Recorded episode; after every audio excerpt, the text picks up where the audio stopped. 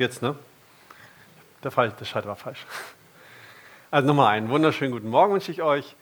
Schön hier zu sein. Ich habe eine unglaublich lange Pause gehabt, was Stade betrifft und auch Hannover. Das sind so immer so die kleinen Highlights in dem Leben eines Pastors, wenn er dann los darf, um in einer Gemeinde zu predigen. Und da hatten wir durch die Corona-Zeit ja eine lange Zeit, wo es nicht ging. Und ich stelle fest, dass ich tatsächlich auch nicht mehr alle Gesichter von euch kenne. Einige sind für mich wirklich neu. Und ich weiß nicht, ob ihr von mir schon mal gehört habt, ob ihr mich kennt, ob Falk schon mal erzählt hat. Ich bin Björn aus der, aus der Arche, ich wollte gerade Muttergemeinde sagen, aus der Arche in Hamburg. Und ich bin einer von den Pastoren dort. Ich bin vor einem Jahr erst ordiniert worden, nachdem ich schon seit acht Jahren in der, Arbeit, äh, in der Arche arbeite. Ich habe eine wundervolle Frau und vier Söhne. Ja, das ist, das ist sehr traurig mit meinen vier Söhnen, weil nur noch zwei zu Hause sind. Also sie sind inzwischen so alt, oder ich bin inzwischen so alt, dass sie nach und nach das Nest verlassen. Und naja, mit allem, was das Gutes bedeutet, ist auch richtig so. Und mit auch den traurigen Momenten in dem ganzen Prozess. Also soweit zu mir. Aber es geht ja nicht um mich, das geht ja um Gott, Gottes Wort und Gott selbst. Und wir haben ja schon seit einiger Zeit, seit ein paar Wochen, den Galater 5 zu fassen. Es ist nur ein Vers, aber ich glaube, ihr habt die Kraft, trotzdem aufzustehen, dass wir diesen Vers lesen können zusammen und damit auch Gottes Wort Respekt zeigen. Also Galater 5, eigentlich der Vers 22, aber ich lese mit 23 zusammen. Die Frucht des Geistes aber ist Liebe, Freude, Friede, Langmut, Freundlichkeit, Güte, Treue, Sanftmut, Selbstbeherrschung. Gegen solche Dinge gibt es kein Gesetz. Jesus, wir danken dir dafür, dass wir diesen Morgen haben dürfen. Herr, Dank, dass wir zusammenkommen können, um uns hier zu versammeln, um gemeinsam vor dir zu stehen und dich anzubeten, auch wenn es vielleicht nicht laut geht, aber trotzdem es von Herzen kommt. Danke, Herr, dafür, dass wir die Möglichkeit haben, dein Wort gemeinsam zu betrachten und vor allen Dingen danke, Herr, dass wir dein Wort haben dürfen. Es ist so kostbar und so wertvoll, sich immer die Zeit zu nehmen, daran erinnert zu werden, was du für uns getan hast und was du von uns möchtest. Und ich möchte dich bitten, dass du unsere Herzen öffnest, dass du sie weich machst, dass du sie bewässerst, damit der, der Same, den du senden möchtest, in unsere Herzen fällt und die Frucht aufgeht. Herr, dass wir wachsen dürfen und dass die Frucht des Geistes immer größer in uns wird. Herr, schenk mir Kraft, dein Wort recht ja, zu erzählen, davon zu berichten, zu, zu auszulegen und Hilf uns, Herr, dass wir in deiner Gnade wachsen dürfen. Amen. Setzt euch gerne wieder. Heute ist schon Teil Nummer 5 unserer Sommerpredigtserie. Nachdem wir die letzten vier Male mit Liebe, Freude, Frieden und, oder mit Friede und der Geduld uns beschäftigt haben, sprechen wir heute über zwei Aspekte. Nicht nur über einen Aspekt der Frucht, sondern über zwei, nämlich der, die Freundlichkeit und die Güte. Diese beiden Aspekte sind sehr eng miteinander verwandt. Sie gehören irgendwie zusammen, passen gut zusammen und deswegen werden wir es auch in einer Predigt zusammen behandeln. Das erscheint auf den ersten Blick vielleicht etwas eigenartig, aber ihr werdet später verstehen, warum das durchaus Sinn ergibt. Es wird auch schon in dem folgenden Beispiel deutlich. Einer von vielen Männern Gottes, in deren Leben die Güte und die Freundlichkeit sehr ausgeprägt waren, lebte 155 Jahre nach Christus. Sein Name war Polycarp. Komischer Name, ne? Aber so war Polycarp. Er war Pastor in einer Gemeinde in Smyrna. Diese Stadt, Smyrna, lag in der heutigen Türkei und heißt jetzt Izmir. Das war früher Smyrna. Polycarp ist unvergessen geblieben. Aber nicht, weil er so wundervolle Predigten gehalten hat, von denen weiß man fast gar nichts mehr, sondern weil er in seinem Leben besonders war. Er soll zum Beispiel am 23. Februar 155 nach Christus Folgendes gesagt haben. 86 Jahre habe ich ihm gedient und er hat mich niemals enttäuscht. Wie könnte ich meinem König und Erlöser lästern? Das waren die Worte, die er sprach, bevor ihn die römischen Soldaten hingerichtet haben, weil er das Evangelium des Christus gepredigt hat und sich geweigert hat, den Kaiser anzubeten. Er wurde abgeholt, weil er dem Kaiser huldigen sollte, ihm räuchern sollten, sollte ihm also anbeten, sollte wie ein Gott. Und das hat er verweigert. Vorher, es war spät an, einem Freitagabend, kamen die römischen Soldaten zu seinem Haus, um ihn festzunehmen. Polycarp erhielt einen Hinweis und er hätte fliehen können. Er, er hatte die Möglichkeit zu fliehen, aber er tat es nicht. Stattdessen tat er etwas Unerwartetes, etwas Bemerkenswertes. Man schreibt über ihn, sobald er sie, also die Soldaten, kommen hörte, ging er runter und unterhielt sich mit ihnen. Alle waren erstaunt über sein Alter und seine Ruhe. Sie waren überrascht, dass die Verhaftung eines solch alten Mannes so dringlich sein kann.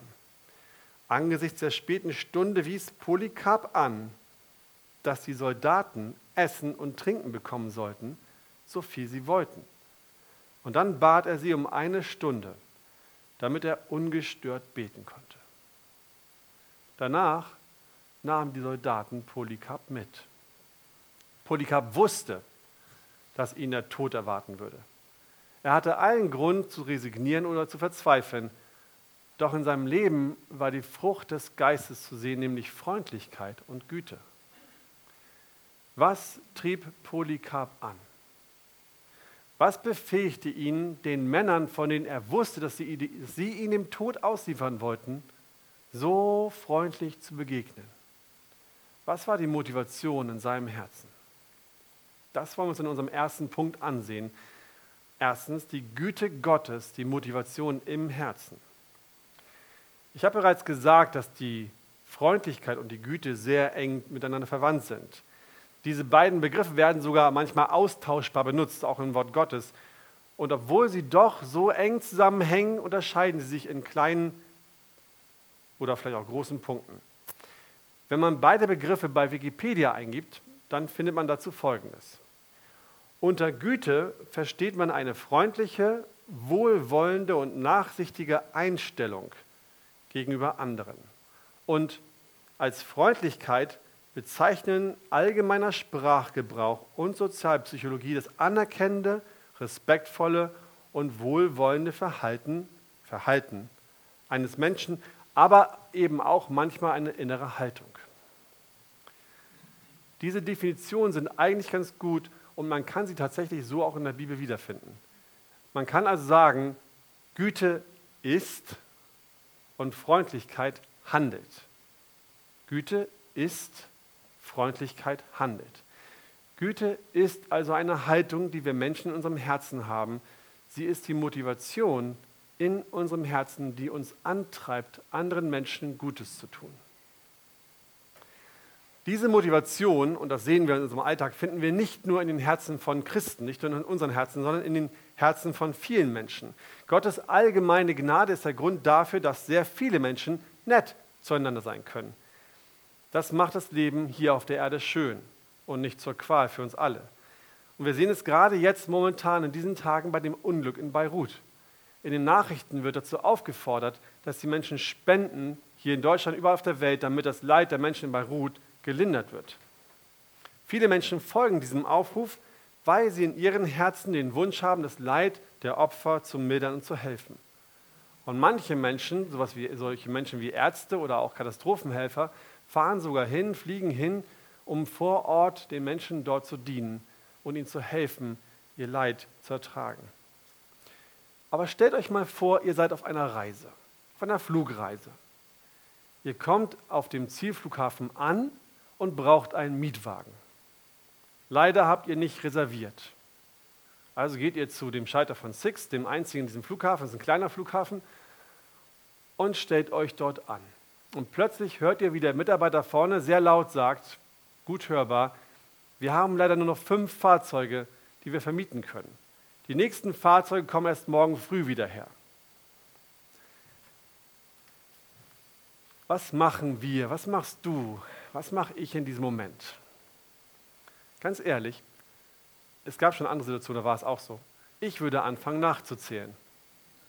Anfangen nachzuzählen. Eins, zwei, drei, vier, fünf.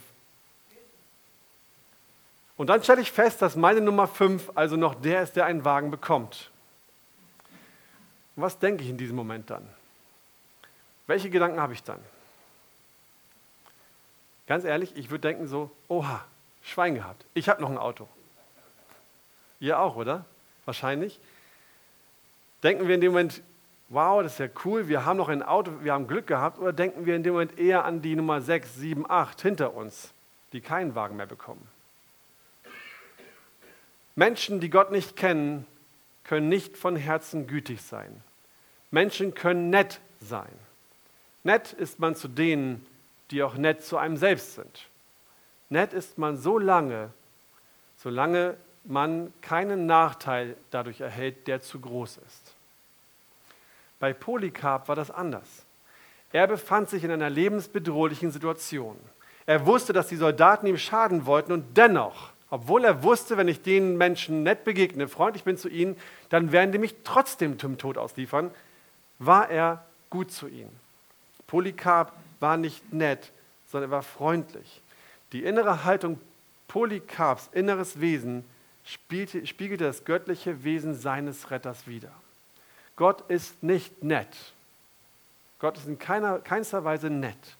Gott ist in seinem tiefsten Wesen gütig. Er ist. Sein Wesen selbst, das Sein seines, seines lebendigen Wesens ist gut. Der Herr ist gut und gerecht, darum weist er die Sünde auf den Weg. Psalm 25, Vers 8. Denn der Herr ist gut, seine Gnade währt ewiglich und seine Treue von Geschlecht zu Geschlecht. Psalm 100, Vers 5. Der Herr ist gütig gegen alle und seine Barmherzigkeit weitet über allen seinen Werken. Psalm 145, Vers 9. Vielmehr liebt eure Feinde und tut Gutes und Leid, ohne etwas dafür zu erhoffen. So wird euer Lohn groß sein und ihr werdet Söhne des Höchsten sein, denn er ist gütig gegen die Undankbaren und Bösen damit er in den kommenden Weltzeiten den überschwänglichen Reichtum seiner Gnade in Güte an uns erweise in Christus Jesus. Epheser 2, Vers 7. Wenn die Bibel davon spricht, dass Gott gut ist, dann bedeutet das, dass er ohne Falschheit, ohne einen klitzekleinen Fehler oder ein Fitzel arglos, arglist ist. Gott fällt niemals, niemals schlechte Entscheidungen. Er denkt niemals, das müsst ihr mal vorstellen, das müsst ihr euch wirklich auf der Zunge zergehen lassen. Gott denkt niemals einen bösen Gedanken und führt niemals irgendjemanden in die Irre. Anders gesagt bedeutet es, wenn man sagt, Gott ist gut, dass man seine Gerechtigkeit, seine Vortrefflichkeit und seine Würdigkeit bestätigt. Das ist unser Herr, das ist Gott. Gott ist in sich selbst vollkommen und grenzenlos gütig. Stellt euch immer vor, ihr werdet mitten in einem Ozean. Um euch herum Wasser, so weit das Auge reicht. Ihr seht einfach nur die unendlichen Weiten von Wasser. Egal, wo ihr blickt, egal, wo ihr euch dreht, es ist nirgendwo Land zu sehen. Und der Ozean ist so glatt wie eine Glasoberfläche. Wo ihr auch hinseht, ist nicht die, eine klitzekleine Welle zu sehen, nichts, was die Ruhe des Wassers auch nur ein bisschen stört, nicht mal ein Tröpfchen. So ist Gottes Güte. Egal wohin wir sehen, egal wie weit wir sehen, Gottes Wesen ist unendlich gütig. Gott in sich selbst ist unendlich gütig. So glatt und weit der Ozean ist, so heilig und gütig ist unser Gott. Wenn wir Gott nun kennenlernen, und sein Heiliger Geist in unsere Herzen kommt, dann werden auch unsere Herzen verändert. Gott selbst verwandelt uns, so dass wir fähig werden, so zu sein wie er. Mit der Güte Gottes gefüllt zu sein, bedeutet dann auch für uns, gut zu sein. Könnt ihr das nachvollziehen? Wenn Gott mit seinem Geist in uns wohnt, dann wohnt Gott selbst in uns, in unserem Herzen. Er verändert unser Herz und somit heißt es, dass er in uns bewirkt, dass wir selbst auch aus uns heraus gut sein können. Wir tun dann nicht einfach nur gute Werke, sondern unsere spirituellen Blutgefäße werden mit der göttlichen Güte durchflossen. Er ist und lebt in uns und fließt aus uns heraus, ohne dass wir uns dafür anstrengen, noch dass wir uns das bewusst machen müssen. Dann wird in unserem Leben die Güte Gottes zu sehen sein. Das ist die Theorie. Das ist die Wahrheit. So steht es in Gottes Wort. An dieser Stelle würde ich mir an eurer Stelle jetzt zwei Fragen stellen. Aber wie? Wie sieht das denn praktisch aus? Und wie schaffe ich das? Wenn wir uns die Verse in der Bibel ansehen, die Gottes Güte loben, wir haben sie vorhin gelesen, dann fällt etwas auf. Fast immer wird die Güte Gottes mit einer Handlung verbunden. Im evangelischen Wörterbuch der biblischen Theologie steht dazu, es ist fast unmöglich, abstrakt über Güte nachzudenken. In der Schrift beinhaltet Güte immer bestimmte Verhaltensweisen. Weil Gott gut ist, ist er gut zu seinem Volk. Wenn Menschen gut sind, verhalten sie sich anständig zueinander, basierend auf, der Gottes Güte, auf, auf Gottes Güte für sie. Die allgemeinen biblischen Wörter für Gut und Güte schließen diese Idee des richtigen Verhaltens ein. Die Haltung im Herzen, die Motivation führt also immer auch zu einem entsprechenden Verhalten. Daher Punkt 2, Güte wird sichtbar an der Freundlichkeit. Wie wir zu Anfang festgestellt haben, ist Freundlichkeit das respektvolle und wohlwollende Verhalten von jemandem. Das Verhalten, also wie jemand nach außen hin handelt, hängt davon ab, was er denkt, fühlt und was ihn motiviert. Ja? Das Verhalten, so wie ein Mensch nach außen handelt, das, was wir an ihm außen sehen, hängt davon ab, was er denkt, fühlt und was ihn motiviert. Deswegen schreibt Jesus in Matthäus 12, 35 folgendes: Der gute Mensch bringt aus dem guten Schatz des Herzens das Gute hervor. Und der böse Mensch bringt aus seinem bösen Schatz Böses hervor. Wenn wir von Herz sprechen, dann meint das unser ganzes Sein, unser Wesen. Das, was uns beeinflusst, das, was uns motiviert, das, was uns, welche Gefühle wir haben, was wir wollen, was wir uns wünschen, was wir uns nicht wünschen. All das beschreibt die Bibel mit Herz. Und dort, wo das Gute, wo der gute Schatz im Herzen ist, kommt das Gute hervor. Wo der böse Schatz ist, bringt der Mensch Böses hervor. Freundlichkeit ist also ein äußerlich sichtbares Ergebnis davon, was im Herzen drin ist. Die Freundlichkeit, ein Aspekt der Frucht des Geistes, also das Wesen Gottes, ist, entschuldigt, da Freundlichkeit, ein Aspekt der Frucht des Geistes, also das Wesen Gottes ist, kann man sagen, dass die Freundlichkeit, die wir an Gott sehen, als Ausfluss seines Herzens uns direkt in sein Herz reingucken lässt. Weil wir sehen, wie Gott ist, können wir sehen, was, was er tut, können wir sehen, wie er ist. Gott selbst ist deswegen der Maßstab für uns, die Freundlichkeit von ihm, weil sie direkt aus seinem Herzen entspringt. Gott selbst definiert also, was Freundlichkeit ist. Ich möchte euch an drei Beispielen zeigen, wie Gott Freundlichkeit definiert. A. Gott ist freundlich zu allen Menschen. Obwohl viele Menschen Gott nicht in ihrem Leben haben wollten oder wollen, behandelt er sie trotzdem nicht so, wie sie es verdient haben. Wir sehen es jeden Tag. Die Menschen in diesem Land, gerade in Deutschland, denen geht es gut. Sie leben und handeln und machen ihren, ihr Ding und sie sind im Job erfolgreich, sie haben schöne Häuser, ihnen geht es gut, sie leben wirklich sehr komfortabel und wollen von Gott nichts wissen. Gott lässt seine Sonne aufgehen über Böse und Gute und lässt es regnen über Gerechte und Ungerechte. Gott macht in seiner allgemeinen Gnade keinen Unterschied zwischen Menschen, die ihn haben wollen und Menschen, die ihn nicht haben wollen. Er ist gut zu allen Menschen. Auch wenn Gott seine Kinder mehr liebt, heißt es nicht, dass ihm der Rest seiner Schöpfung vollkommen egal ist. Der Herr ist gütig gegen alle und seine Barmherzigkeit weitet über allen seinen Werken. Psalm 145, Vers 9. Und das Gleiche möchte er auch von uns. So wie er zu allen Menschen freundlich ist, möchte er auch, dass wir zu allen Menschen freundlich sind. Vielmehr liebt eure Feinde und tut Gutes und Leid, ohne etwas dafür zu erhoffen. So wird euer Lohn groß sein und ihr werdet Söhne des Höchsten sein, denn er ist doch gütig gegen die Undankbaren und die Bösen. Lukas 6, Vers 35. Zweitens B, Gottes Freundlichkeit hat einen Namen, Jesus Christus. Auch wenn Gott freundlich zu allen Menschen ist, hat unser Handeln Konsequenzen. Auch wenn Gott in seiner allgemeinen Gnade die Menschen nicht sofort verwirft, hat die Ablehnung Gottes irgendwann eine Konsequenz. Polycarp war freundlich zu den Soldaten und er hat sie gut behandelt und ihnen Essen gegeben. Trotzdem hat das die Soldaten nicht vor dem Gericht Gottes geschützt und sie nicht gerettet. Und auch uns bewahrt Gottes allgemeine Gnade nicht vor dem Gericht. Niemand hier von uns hat von sich aus nach Gott gefragt. Wir waren Verleumder, Gottesverächter, freche, übermütige, Prahler, erfinderische Bösen, den Eltern ungehorsam, unverständig, treulos, lieblos, unversöhnlich, unbarmherzig. Die Liste ist eigentlich länger. Römer 1, Vers 30 bis 31. Alle, auch wir, hatten das Gericht verdient, denn alle haben gesündigt und verfehlen die Herrlichkeit, die sie vor Gott haben sollten. Römer 3, 23. Wenn ihr so denkt wie ich, wenn es euch so geht wie mir manchmal, wenn ich in der Menge sitze und dem Predigten zuhöre, dann kann es sein, dass ihr jetzt denkt, jetzt kommt das schon wieder. Das haben wir doch alle schon so oft gehört, oder? Das stimmt. Wenn du schon länger Christ bist, dann hast du die gute Nachricht schon so oft gehört. Aber lass sie nicht an deinem Herzen vorbeiziehen.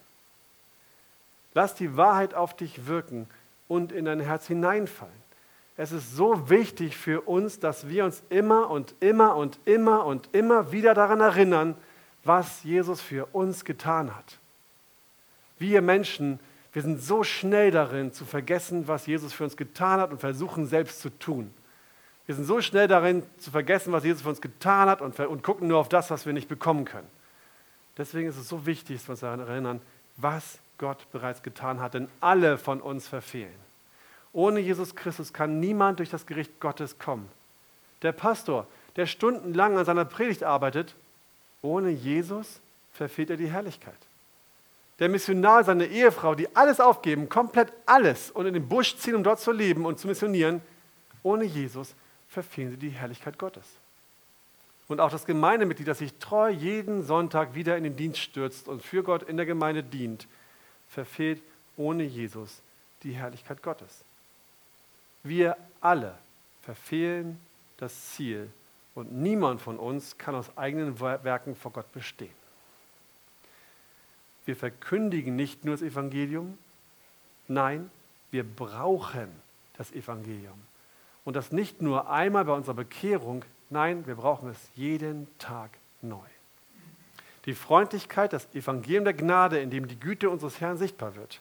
Die einzige Möglichkeit, seinem Gericht zu entkommen, ist die Güte Gottes anzunehmen, seine Freundlichkeit in Empfang zu nehmen, die wir früher alle abgelehnt haben. Die Güte Gottes führt dazu in seiner Freundlichkeit, dass der Vater seinen Sohn sandte. Titus schreibt dazu so, als aber die Freundlichkeit und Menschenliebe unseres, Liebe Gottes unseres Retters erschien. Titus schreibt, dass die Freundlichkeit Gottes erschien. Er bezeichnet Jesus, der auf die Erde kam, als die Freundlichkeit Gottes. Sie zeigte sich in Jesus Christus.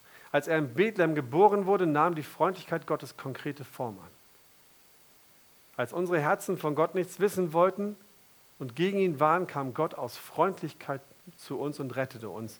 Er nahm nicht nur Menschengestalt an, sondern er nahm auch unsere Sünde auf sich. Denn er hat den, der von keiner Sünde wusste, für uns zur Sünde gemacht, damit wir in ihm zur Gerechtigkeit Gottes würden. 2. Korinther 5, Vers 21. Gott ist freundlich. Und drittens C. Gottes Freundlichkeit ist speziell in seiner Familie. Als Gott, sich, als Gott uns zu sich zog, wurden wir von ihm in seiner Familie aufgenommen. Das ist auch eine Sache, die wir eigentlich wissen, aber die uns viel zu wenig bewusst ist.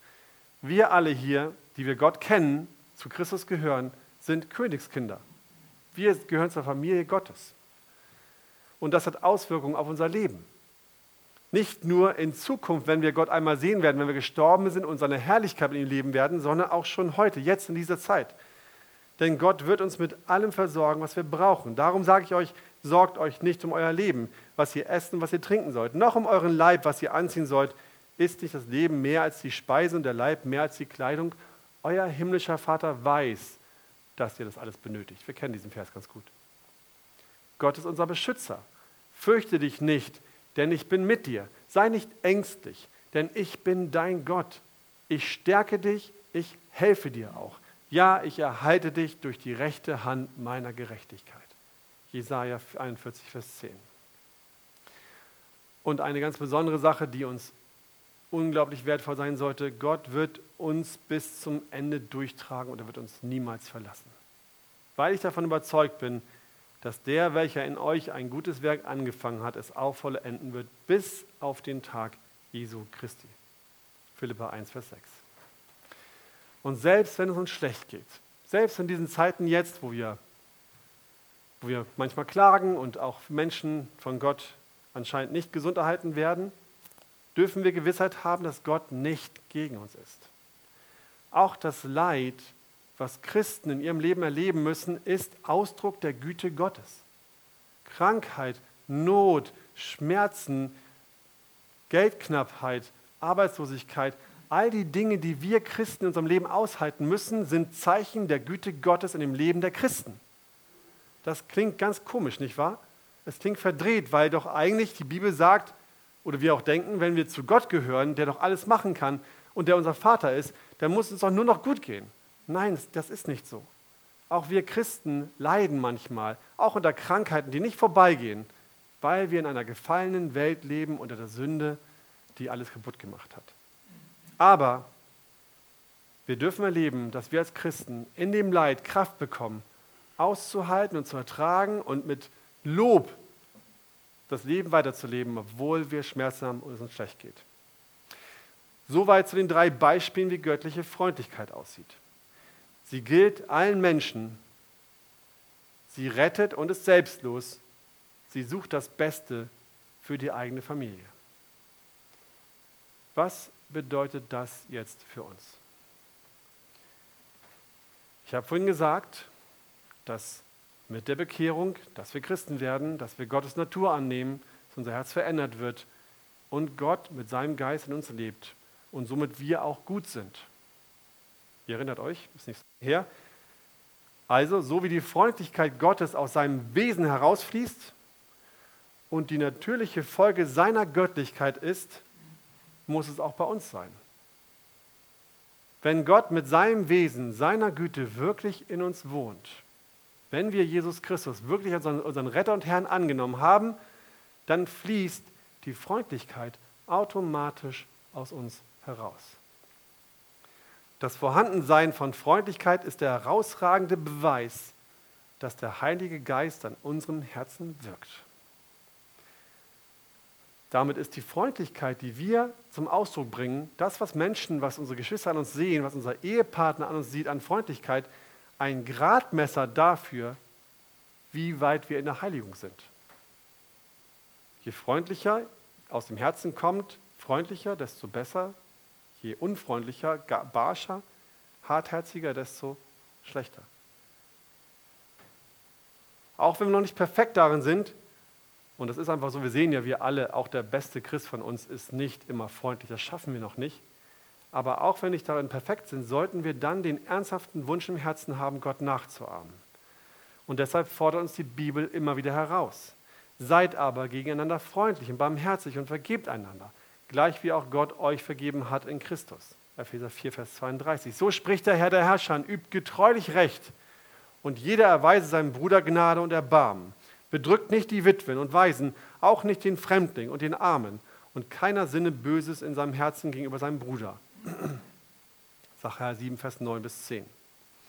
Und seid als neugeborene Kindlein begierig nach der unverfälschten Milch des Wortes, damit ihr durch sie heranwachst, wenn ihr wirklich geschmeckt habt, dass der Herr freundlich ist. 1. Petrus 2, Verse 2 bis 3. Und wisst ihr, wo ihr das am besten testen könnt? Hier, in diesem Haus, in seiner Gemeinde. Die Gemeinde ist der beste Ort, um die Güte in eurem Herzen und die Freundlichkeit, die daraus entspringt, zu testen und zu trainieren. Hier ist unsere Familie. Und unsere Familie bietet viele Gelegenheiten und auch den Schutz, den Schutzraum des Versagens, damit wir in der Freundlichkeit wachsen können. Und damit kommen wir zu dem zweiten Wie. Nachdem, wie sieht das denn aus, kommt, wie schaffe ich das? Punkt 3, Wachstum in Güte und Freundlichkeit. Ich hoffe, dass wir jetzt verstanden haben, dass echte göttliche Freundlichkeit. Und kurzer Einschub, wir können auch freundlicher, wir können auch Äpfel an unserem Baum rantackern. Ich habe gesagt, auch Menschen, die Gott nicht kennen, sind freundlich. Wir können natürlich die Frucht nehmen und sie an unseren Baum hängen, obwohl sie gar nicht aus dem Baum heraus, heraus entstanden ist. Aber dann wird sie nicht lange halten. Also nachdem wir verstanden haben, dass echte göttliche Freundlichkeit ohne die richtige Motivation im Herzen, die Güte, nicht möglich ist, kommen wir dazu, dass wir damit umgehen müssen, wenn wir denken, so weit bin ich noch nicht. Was ist, wenn wir merken in unserem Leben, ich bin nicht so freundlich, wie es hier beschrieben wird? Was ist, wenn wir merken, diese Güte in meinem, in meinem Herzen habe ich nicht so doll, wie, sie hier, wie du mir das erzählt hast? Ich bin nicht immer gütig und freundlich. Dann sage ich dir zuerst, das trifft leider für fast alle Christen zu. Wenn du denkst, wenn ich denke, dass ich, der, dass ich der einzige Mensch bin, der damit kämpft, immer freundlich zu sein und alle Menschen immer gütig zu behandeln, dann ist das eine Lüge. Jeder von uns ist auf dem Weg. Keiner von uns ist schon angekommen. Wir brauchen eine Veränderung im Herzen. Wir brauchen die Heiligung, um in der Güte und Freundlichkeit zu wachsen. Und wie kann ich darin wachsen? Der Ort, an dem wir wachsen, an dem wir ansetzen müssen, sind nicht unsere Werke. Wir sprechen von Güte und Freundlichkeit. Freundlichkeit ist, ist das äußerlich sichtbare Zeichen der Güte. Somit ist nicht der Punkt das Symptom, die Freundlichkeit, sondern der Punkt, wo wir ansetzen müssen, ist die Güte in unserem Herzen. Die guten Werke sind wichtig und es ist super, wenn wir sie tun, aber wichtiger ist für Gott und für uns, was in unserem Herzen passiert.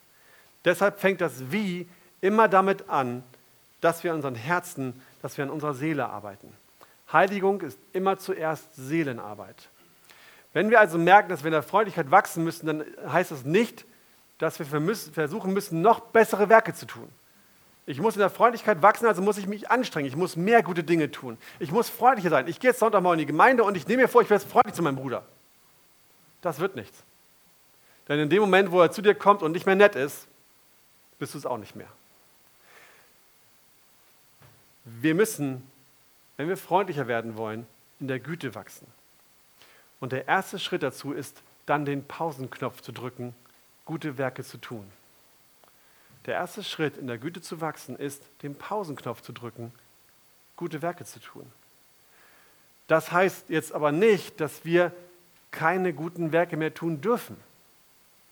Wenn wir durch Gottes Gnade gute Werke tun wollen und es auch können in dem Moment, dann sollen wir sie tun. Aber wir müssen dann aufhören, darüber nachzudenken, was wir noch alles Gutes tun können, wie wir noch besser handeln können, wie unsere Werke noch schöner werden können. Das ist das, was aufhören muss.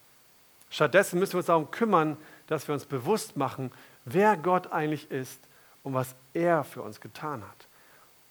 Vier kurze Punkte, die uns helfen können, das zu tun. Erstens A, meditiere über die Bibel. Ich weiß, das ist eine Disziplin, die wir Christen oftmals nicht wollen, weil sie Druck, wie Druck aussieht. Ich habe letztens jemanden gehört, der sagte mir, ich brauche doch wohl nicht jeden Morgen die Bibel zu lesen. Das ist doch alles nur Druck und Werke. Ja, richtig, aber wir brauchen trotzdem jeden Tag das Wort Gottes. Jeder Mensch, jeder von uns predigt sich jeden Tag irgendwelche Wahrheiten. Wir beurteilen den ganzen Tag das, was auf uns einströmt und was wir erleben. Wir, wir predigen uns dann eine Wahrheit über das, was wir denken. Und wenn diese, diese Quelle dieser Wahrheit nicht die Bibel ist, dann ist es die Welt. Wir müssen unser Herz täglich mit den Wahrheiten Gottes füllen. Nur dann können wir aus dem guten Schatz unseres Herzens auch das Gute hervorbringen. Zweitens B, nimm dir eine persönliche Auszeit, in der du an dein eigenes geistliches Leben und deine Beziehung zu Gott überdenkst.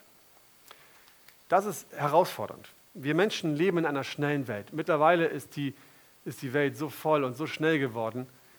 Ähm, Polycarp hat noch Wochen auf Briefe gewartet. Wir kriegen Sekunden Antworten auf WhatsApp.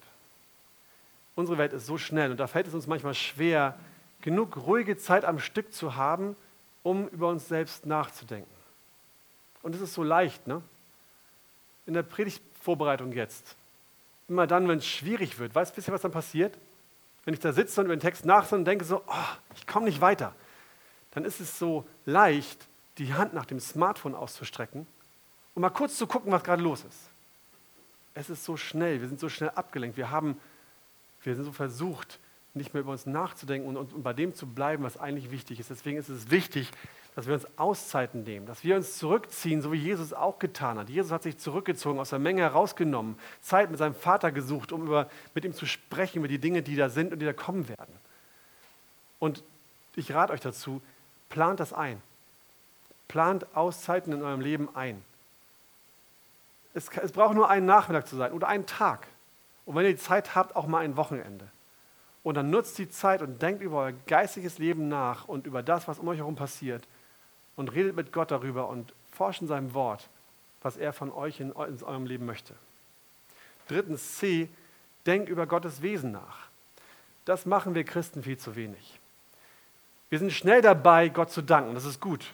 Wir danken schnell für das, was Gott für uns tut für die täglichen Gaben, für die Segnungen, die wir erleben dürfen. Aber wann hast du das letzte Mal über Gottes Wesen gestaunt?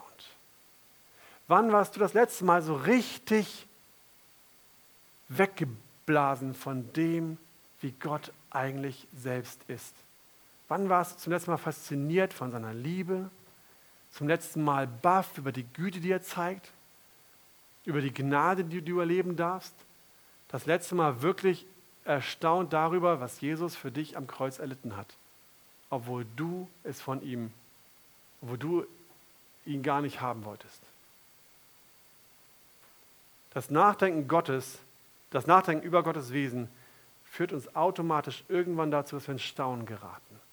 Wenn wir uns Zeit nehmen und uns Verse raussuchen, die Gottes Wesen beschreiben und über diese Verse nachsinnen, dann ist es vielleicht so, dass wir nicht sofort aber ich verspreche euch ganz sicher irgendwann in die Anbetung kommen, weil uns mehr und mehr bewusst wird, wie großartig, wunderschön und herrlich Gott ist.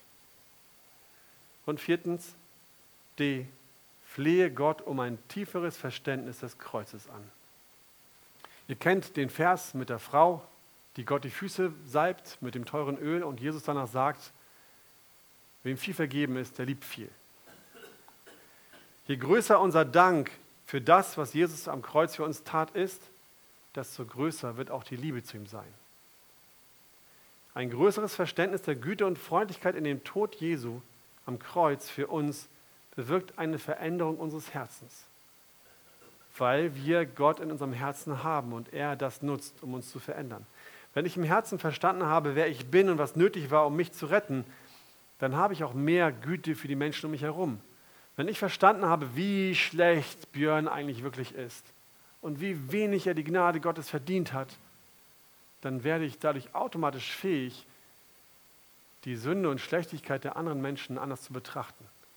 Dann bekomme ich plötzlich Mitleid mit ihnen, anstatt mich über sie zu ärgern und ungeduldig zu werden. Und dann wird automatisch Freundlichkeit aus meinem Herzen herauskommen. Freundlichkeit aus Dankbarkeit und Liebe zu meinem Retter, der bereit war, das alles für mich zu tun. Es gibt viel zu sagen. Amen.